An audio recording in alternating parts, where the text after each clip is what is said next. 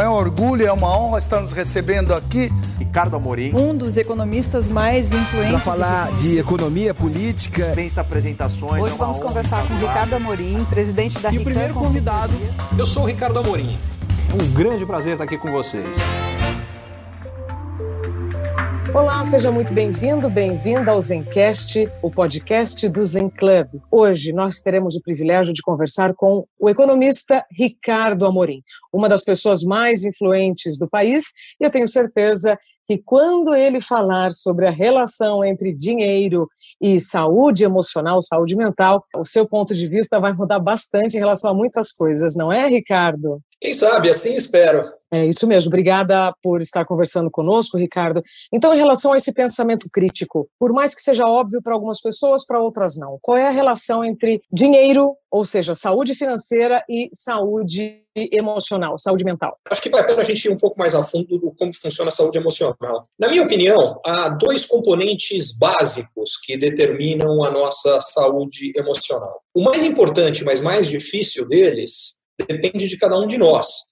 Depende da postura como a gente lida com o que acontece com a gente. Porque, para a mesma situação, pessoas diferentes vão ter reações completamente diferentes. Então, está nas nossas mãos, cabe a nós definir como nós vamos reagir a cada situação. Então, esse componente, ele, em tese, não é impactado pela sua saúde financeira. Só que, no mundo real, tem um segundo componente. Tirando que você seja uh, um, um Buda encarnado que já conseguiu chegar num nível de desenvolvimento emocional autossuficiente para que não importa o que aconteça com você, você tem a capacidade de reagir da forma mais tranquila, mais sábia possível, vem o segundo componente, que é a realidade que você tem que lidar. Porque em determinados momentos, em determinadas situações, isso vai ser mais fácil, outras mais difíceis. A gente vai ter uh, alguns momentos da vida que a gente é impactado por um desafio no campo da nossa saúde, propriamente dita. Em outros momentos, algo que acontece com a nossa carreira, que pode ser complicado.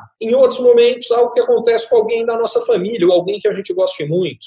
E vem um dos componentes, que é financeiro. Então, a questão básica da relação entre as duas é: quanto pior a saúde financeira de alguém, maior o desafio e maior tem que ser a capacidade emocional dessa pessoa de conseguir lidar bem com um, condições concretas desafiadoras. Portanto, tem neste caso e em vários outros, tem duas formas da gente conseguir se sentir melhor. Uma delas é aprendendo a lidar melhor com as situações. E a segunda é melhorando a nossa situação concreta, nesse caso, a situação financeira. Mas vale para a nossa saúde física, vale para os nossos relacionamentos, vale para o nosso sentido de estar tá fazendo diferença no mundo, vale para um monte de outras coisas. Olha, na minha opinião, educação financeira e educação emocional, assim como educação temporal, tinha que ser ensinado na escola, mas não é. Então, como é que agora nós, alguns com cabelos brancos, outros não, como é que já bem crescidos nós podemos então recuperar um tempo perdido, porque nada disso nos é ensinado. Depois a vida nos cobra atitudes muito coerentes em que a gente vai sofrer menos, em que a gente vai colocar menos pessoas sob risco. Então, educação financeira, qual é a sua opinião e o que podemos fazer neste momento? Olha, Isabela, olhando aqui, vendo essa imagem nesse vídeo, que quando a gente está gravando isso aqui, eu vejo alguns com cabelos brancos, outros não. Está claro aqui tem os cabelos Os meus brancos. estão pintados. Agora, com relação a com relação à questão da, em primeiro lugar, você estava certíssima quando você disse que tanto educação emocional quanto educação financeira não só deveriam fazer parte de qualquer currículo escolar, mas deveriam estar entre as matérias que a gente desse mais atenção. Porque essas duas coisas estão entre as que mais vão fazer diferença na vida das pessoas. Então, aliás, acho que até vale uma parte aqui. É, esse momento que a gente está vivendo relacionado à pandemia nos força e nos deveria dar o direito de repensar tudo. E a começar pela educação, a, começar pelo que realmente é mais importante, a começar pelo que vai fazer diferença na nossa vida individualmente como sociedade. E é um ótimo momento para a gente incluir e, e dar espaço para essas duas matérias porque a gente aprende muita coisa na escola que não vai fazer diferença na nossa vida e não aprende coisas que fariam uma diferença brutal na nossa vida. Então, acho que esse é o, esse é o primeiro ponto. Agora, o segundo é, é, é interessante que, no caso de educação financeira e emocional, a causalidade funciona nas duas direções. O que eu quero dizer com isso? Pessoas que têm uma capacidade emocional melhor de lidar com situações lidam melhor com o dinheiro, porque as que não têm isso tendem a ser vítimas de dois tipos de situação. Então, tem algumas pessoas uh, que emocionalmente têm medo de tudo e elas não se dispõem a correr risco absolutamente nenhum com o seu dinheiro. E isso é uma certeza de que o seu dinheiro sempre vai faltar, porque se você não souber, por exemplo, investir o seu dinheiro de uma forma que ele possa trabalhar para você e, por consequência, você não tenha que eternamente tomar suas decisões, você trabalhando para ele, é, as pessoas vão se colocar nessa posição porque elas não correm o, o risco mínimo necessário para o seu dinheiro poder render. Tem o outro grupo, que é o grupo que é facilmente atraído para golpes e falcatruas, porque é aquele que acha que vai poder ganhar dinheiro rápido, fácil, alguém surge com uma proposta completamente sem pé nem cabeça, mas você vai ficar rico rápido. E, e eu brinco que esse é o grupo que, sem saber, mas está querendo ser enganado. E infelizmente será várias vezes. Então, não ter essa habilidade emocional de entender gera os problemas. Por sua vez, isso gera uma situação financeira pior, que vai piorar a situação emocional das pessoas. Então tem um efeito bola de neve, no meu exemplo, para o lado ruim. Mas ele pode ter para o lado positivo também. Quanto mais tranquilo alguém é, em geral, melhores as decisões financeiras que essa pessoa toma, particularmente em momentos muito complicados, como o que nós estamos vivendo hoje, porque eles geram reações de mercado sempre exageradas, porque como é que os, os, mercados financeiros, o preço dos ativos respondem? Eles respondem a duas coisas. A primeira delas é as condições objetivas da economia. A economia vai melhorar, as empresas vão ter melhores resultados, isso leva o preço das ações a subir. Só que quando isso acontece, o preço das ações sobe, as pessoas começam a ouvir histórias de um amigo, um conhecido, um primo, um irmão, um tio, um motorista de Uber que eles conhecem, que ganhou dinheiro de alguma forma. E isso acaba alimentando a ganância das pessoas. Fala, pô, até aquele cara que é muito menos inteligente do que eu ganhou dinheiro com isso. Eu não vou ganhar? Claro que eu vou. Aí as pessoas entram no final desses movimentos, atrasados, e pegam a reversão. Aconteceu com muita gente recentemente na Bolsa aqui agora. A Bolsa brasileira vem subindo há alguns anos, mas as pessoas no começo falam, imagina, isso é muito arriscado, eu não vou colocar dinheiro. Aí sobe um ano, aí sobe dois, aí sobe três, aí sobe quatro, e o cara fala, olha, esse é o melhor investimento do mundo. Quase sempre a maioria das pessoas toma a ação errada no momento errado. E o que isso leva? Leva as pessoas a perderem dinheiro, ficarem mais angustiadas e normalmente elas repetem a dose e continuam agindo de forma errada. Por que eu estou falando nisso? Porque em momentos de pânico como os atuais, para quem tem uma visão de longo prazo, para quem pode investir por mais tempo, seja porque não vai precisar do dinheiro no curto prazo, seja porque tem a tranquilidade emocional de falar, ninguém nunca sabe qual é o mínimo de mercado nenhum. Então, sempre haverá, e provavelmente vai acontecer, o risco de, mesmo você comprando num momento desses, em algum momento está valendo menos, eventualmente muito menos do que você comprou. Mas se a pessoa tiver a tranquilidade de passar por esse momento complicado, aguentá-lo por mais tempo, normalmente, quem compra nessas situações de estresse muito grande é quem acaba ganhando muito dinheiro e, às vezes, em prazos relativamente curtos. Pelo que eu entendi, então, você quer dizer que quem tem ações em bolsa, por exemplo, melhor é pensar a longo prazo e não fazer nada. Quem não tem, ou quem tem alguma reserva e quer fazer um investimento, este é o momento? Foi isso que eu entendi? Bom, o que hoje eu estou querendo dizer? Primeiro ponto importante que você falou é que você colocou como decisões diferentes dependendo se a pessoa já tem um investimento ou não tem. Primeira coisa que a gente precisa, do ponto de vista de investimento, a gente precisa ter claro é se você investiu ou não investiu, é absolutamente irrelevante para o que vai acontecer daqui para frente. A gente tem uma tendência a falar: não, não, eu investi, caiu, então depende do que eu vou fazer. Então, se caiu, eu não quero colocar essa perda no bolso, ou já caiu tanto que eu estou com medo de perder muito mais e, portanto, eu, eu, eu vou tirar agora o que você fez antes. Não vai mudar absolutamente nada com relação ao que vai acontecer com aquele investimento daqui para frente. Então, o que importa é olhar para frente. O único ponto que faz diferença que você fez antes é o seu emocional. O que, que significa isso? As pessoas que investiram antes dessa queda muito forte, elas estão machucadas.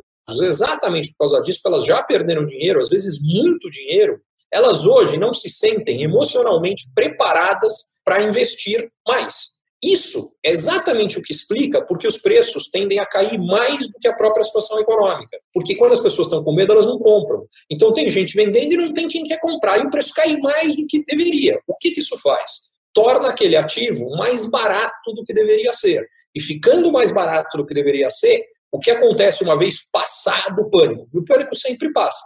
Depois que ele passar, ele acaba subindo ainda mais do que só a melhora econômica, porque ficou muito mais barato do que deveria ter ficado. Então, o que eu estou dizendo neste exato momento é: este movimento de pânico gerado pelo impacto, tanto na nossa saúde pública quanto na economia, vai gerar, com certeza absoluta, oportunidades de ganhos muito grandes, olhando para períodos mais longos daqui para frente. O que ninguém sabe? Qual é o fundo do poço? Ele pode até já ter acontecido, pode ser que ele esteja no passado.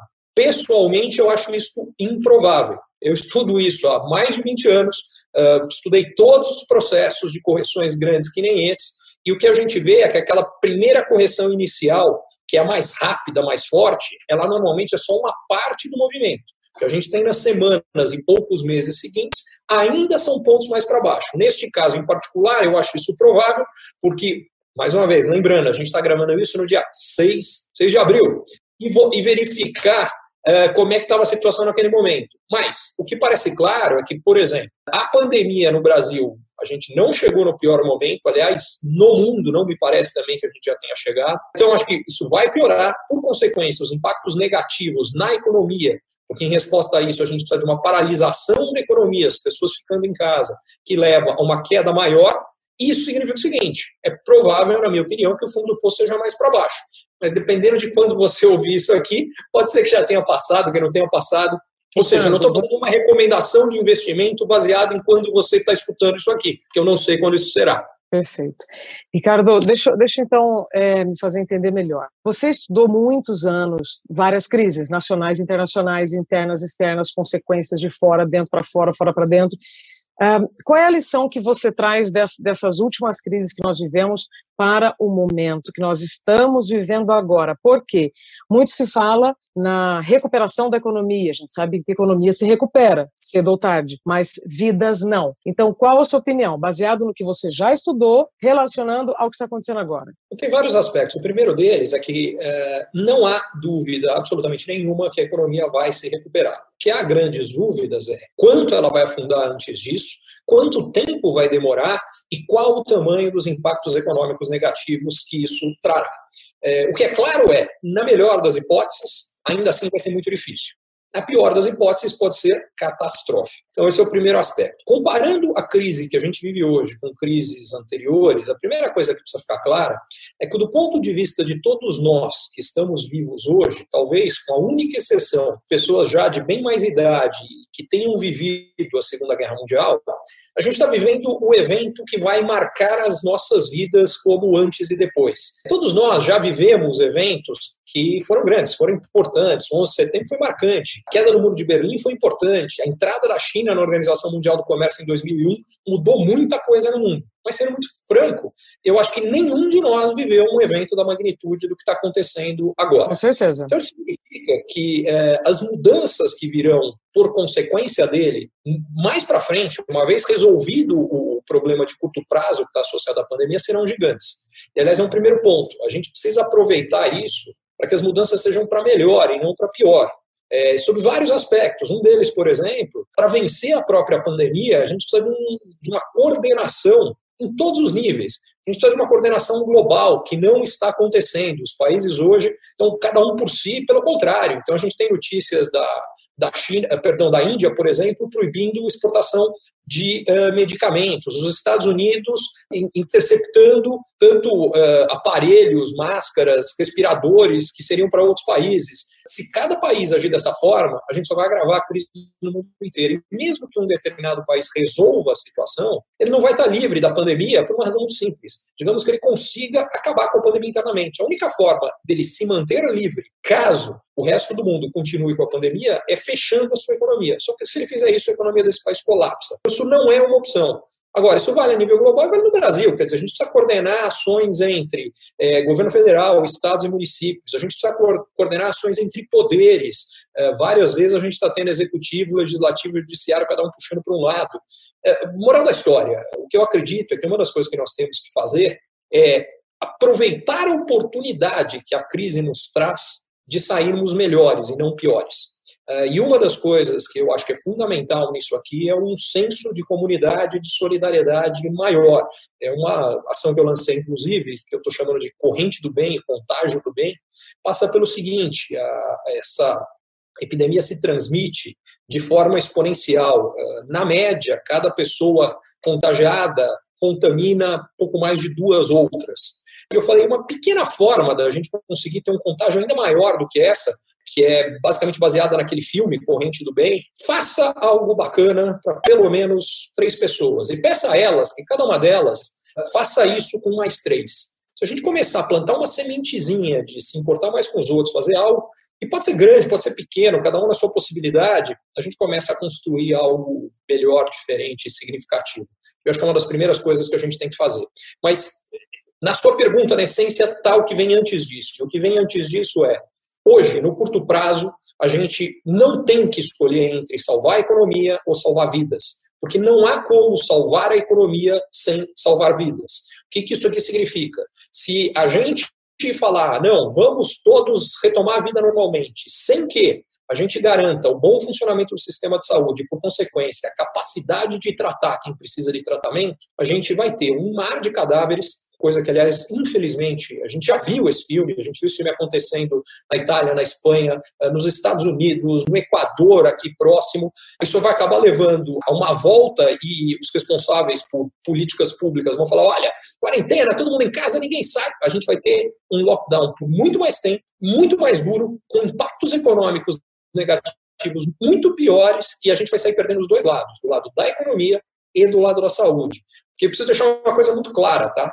Estão errados ambos os grupos. O grupo que fala esqueça a economia, vamos só cuidar da saúde, ele está completamente enganado, porque se a gente só cuidar da saúde e a economia colapsar, não haverá dinheiro para cuidar das pessoas e vai morrer gente de fome.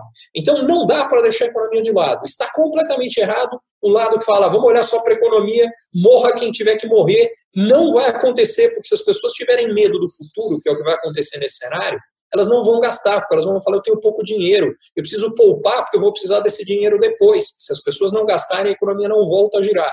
Então, o que a gente tem é que fazer as duas coisas funcionarem ao mesmo tempo. E neste momento inicial, lembrando mais uma vez que a gente está gravando no dia 6 de abril, o que a gente tem que fazer é ficar quietinho em casa para criar condições de garantir o funcionamento do sistema de saúde e, num segundo momento, isso vai criar condições, sim, da gente ir gradualmente cada vez mais retomando a vida normal e fazendo a economia funcionar sem colocar em risco o nosso sistema de saúde e a vida de milhares, dezenas de milhares, na pior das hipóteses, centenas de milhares de brasileiros. Ricardo, sua fala é irretocável. Então, partindo para uma conclusão, tenho mais duas perguntas apenas.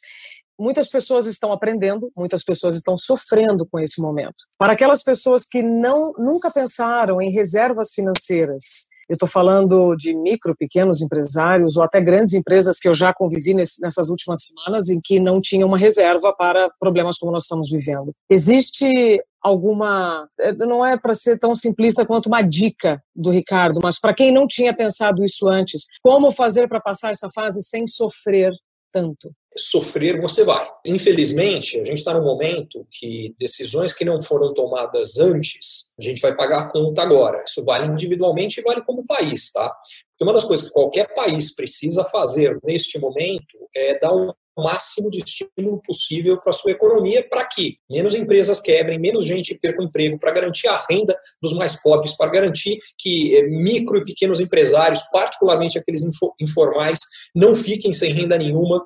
Só que a capacidade brasileira de fazer isso é muito abaixo do ideal, porque as nossas contas públicas antes também não estavam nem perto de estarem tão ajustadas quanto precisaria. Então, da mesma forma que você fala dessa reserva do ponto de vista de cada um de nós, o Brasil, como país, também não estava numa situação tranquila com relação à sua própria reserva. E isso limita a nossa capacidade de resposta do lado da economia e também do lado da saúde, diga-se de passagem, e, por sua vez, agrava muito as consequências. Infelizmente, vale a mesma coisa aqui. Mas quais são as dicas básicas? A primeira, evite gastar com o que não for essencial. Agora, o que é essencial depende de cada um.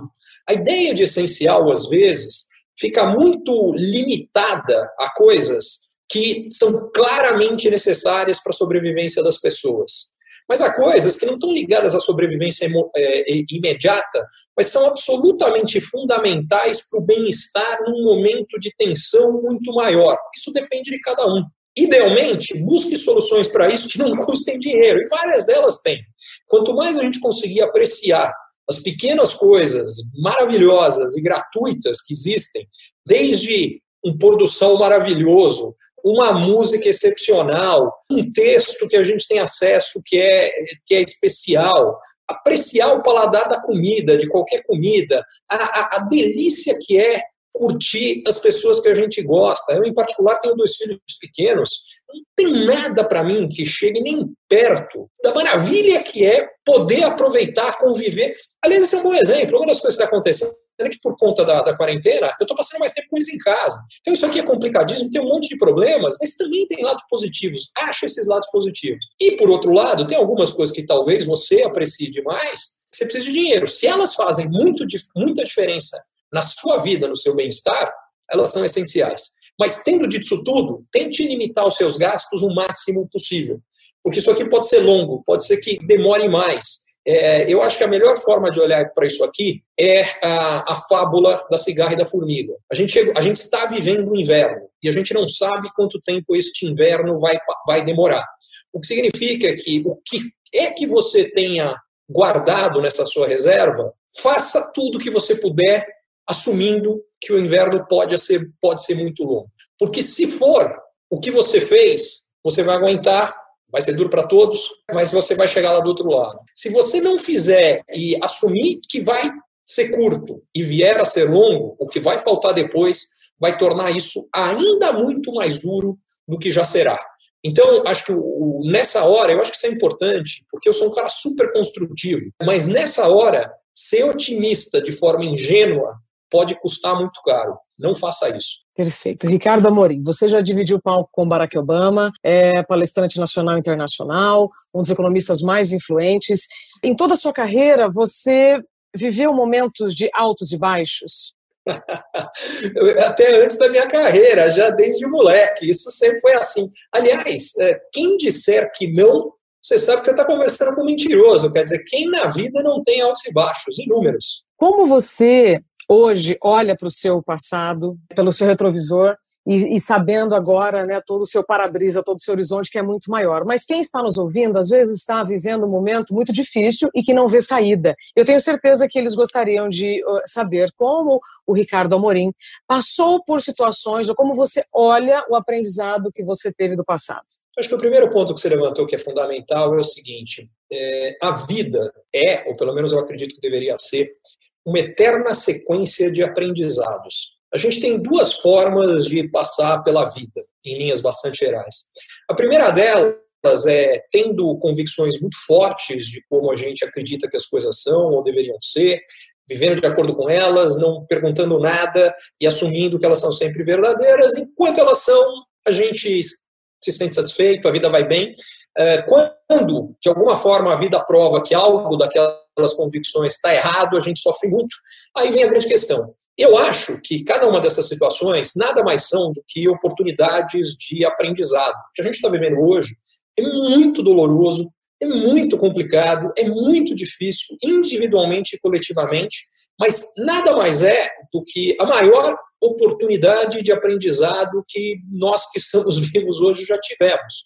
O que vai acontecer para frente depende de como cada um de nós e nós como coletivo sejamos capazes de aprendermos as lições certas. Infelizmente, tirando raras e muito honrosas exceções, poucos de nós, seres humanos, têm a capacidade de aprender grandes lições com o que dá errado com os outros. A gente, em geral, tem que viver na pele a experiência para realmente aprender. Agora, o que é mais grave é viver a experiência e não aprendê-la, porque quando a gente faz isso, a vida, de uma forma ou de outra, acaba trazendo a experiência de novo para a gente. É como repetir de ano na escola. Se você não aprendeu a lição, você vai fazer a lição de novo. Então, o que eu gostaria é que a gente não desperdiçasse uma situação tão complicada, tão dura, tão doída, para aprender as lições que têm que acontecer. É, Diga-se passagem, como é que eu aprendi isso especificamente na vida? Houve lições do passado que eu aprendi as lições e houve várias lições que eu não aprendi as lições e as revivi até aprender. Foi assim que eu acabei aprendendo, que eu deveria aprender sempre. E o segundo grande ponto disso é que é o seguinte: uma pessoa que não muda com as experiências, hoje, ontem e amanhã, ela vai estar sempre no mesmo ponto, no mesmo nível. É, ela passa a vida assim. Uma pessoa que, com cada dificuldade, com cada coisa, aprende algo novo, a vida dela é assim. Cabe a nós escolher. É fácil aprender? Não. Por uma razão muito simples, porque dói. E dói porque a primeira coisa que a gente precisa fazer é reconhecer que a gente estava errado. É reconhecer que o que a gente pensava antes não estava, pelo menos 100% correto, às vezes nem perto disso. Agora, se a gente não souber fazer isso, a gente está condenado a uma vida medíocre. E neste momento, que a gente não está falando só para cada um de nós, está falando para a humanidade, é muito mais grave, porque se a imensa maioria de nós não for capaz de fazer isso, a gente pode ter um futuro ali na frente muito difícil, muito sombrio. E o último ponto, nos momentos de dificuldades maiores, é quando a gente realmente tem grandes diferenças entre decisões corretas e decisões erradas. Quando as coisas estão estáveis, aquele que toma uma decisão melhor chega aqui. O que toma uma decisão pior está um pouquinho para baixo. Quando as coisas estão muito nervosas, que é a situação atual, a diferença entre tomar uma decisão errada e certa é morrer, isso vale para um negócio, às vezes pior, até do ponto de vista individual, ou poder ter oportunidades muito maiores. Por que, as oportunidades são maiores nesse momento? Porque como a maioria não é capaz de pegar as lições certas e tomar as decisões corretas, a maioria se dando muito mal cria situações que, por sua vez, para aqueles que acertam as decisões, os ganhos são absolutamente desproporcionais. Então, como sociedade e individualmente, é absolutamente fundamental que a gente aprenda com isso tudo. Eu adoraria que no meu passado, toda vez eu tivesse sido capaz de fazer isso, e a questão é, não fui, não fui, não fui, não fui, até que eu aprendi. E aí, quando aprendi, as coisas começaram a melhorar. E eu espero que para cada vez mais gente aqui a gente consiga fazer isso. Perfeito, Ricardo. Ou seja, você conseguiu e em determinados momentos a gente consegue quebrar esse padrão repetitivo. É, só, só dizer que quando eu consegui, parece que agora eu fiquei um iluminado e agora eu aprendo todas as vezes, acerto todas. Seria legal dizer isso, mas seria uma mentira desgraçada. A, a verdade é que ainda continuo errando e nem sempre aprendendo. Mas pelo menos eu estou sempre atento tentar. Isso faz com que a minha curva de aprendizado tenda a ser bem maior e, enfim, isso acaba se refletindo na vida. Foi lindo, foi tudo lindo que você disse, especialmente essa frase: a nossa vida é uma eterna sequência de aprendizados. Ricardo, muito obrigada pelas suas palavras, todos os seus ensinamentos, com certeza vão nos ajudar a chegar melhor até o novo normal, porque quando tudo isso passar, nós teremos um mundo totalmente diferente. Exatamente, se eu posso aproveitar a tua frase, sublinho o novo e o normal em letras minúsculas, porque o novo é o que vem de mais importante e que a gente escolha construir um novo que vale a pena, um novo que seja melhor do que o velho, e não um novo que é um velho remendado e que vai ser simplesmente um velho piorado. A gente tem uma tremenda oportunidade nas nossas mãos, cabe a cada um de nós individualmente, todos nós juntos, transformarmos a oportunidade de fato numa melhor efetiva, que acho que é o último recado que eu queria deixar. As pessoas gostam de dizer que crises trazem oportunidades. Eu discordo disso. Crises trazem dificuldades, problemas. Quem pode criar e fazer com que as oportunidades de fato aconteçam somos nós. Depende de como nós reagimos a essas situações. Cabe a nós criar as oportunidades e não esperar que elas venham sozinhas, elas não virão. Agora, eu acredito que a gente vai ser capaz de fazer isso com muito esforço, com muita dificuldade, com muita dedicação, mas vale tanto a pena, não tem por que não tentar. É isso mesmo, Ricardo Amorim, muito obrigada para quem está nos ouvindo. Estou fazendo um sinal de coração aqui para o Ricardo, porque com certeza essa fala vai transformar os nossos corações. Ricardo, muito obrigada. Obrigada por ter participado do Zencast, o podcast do Zen Club. Curtiu esse conteúdo? Assine para receber quando cada um dos próximos for publicado. E se de repente você achar que algum colega, amigo ou alguém da sua família pode gostar também, lembre de compartilhar. Até a próxima!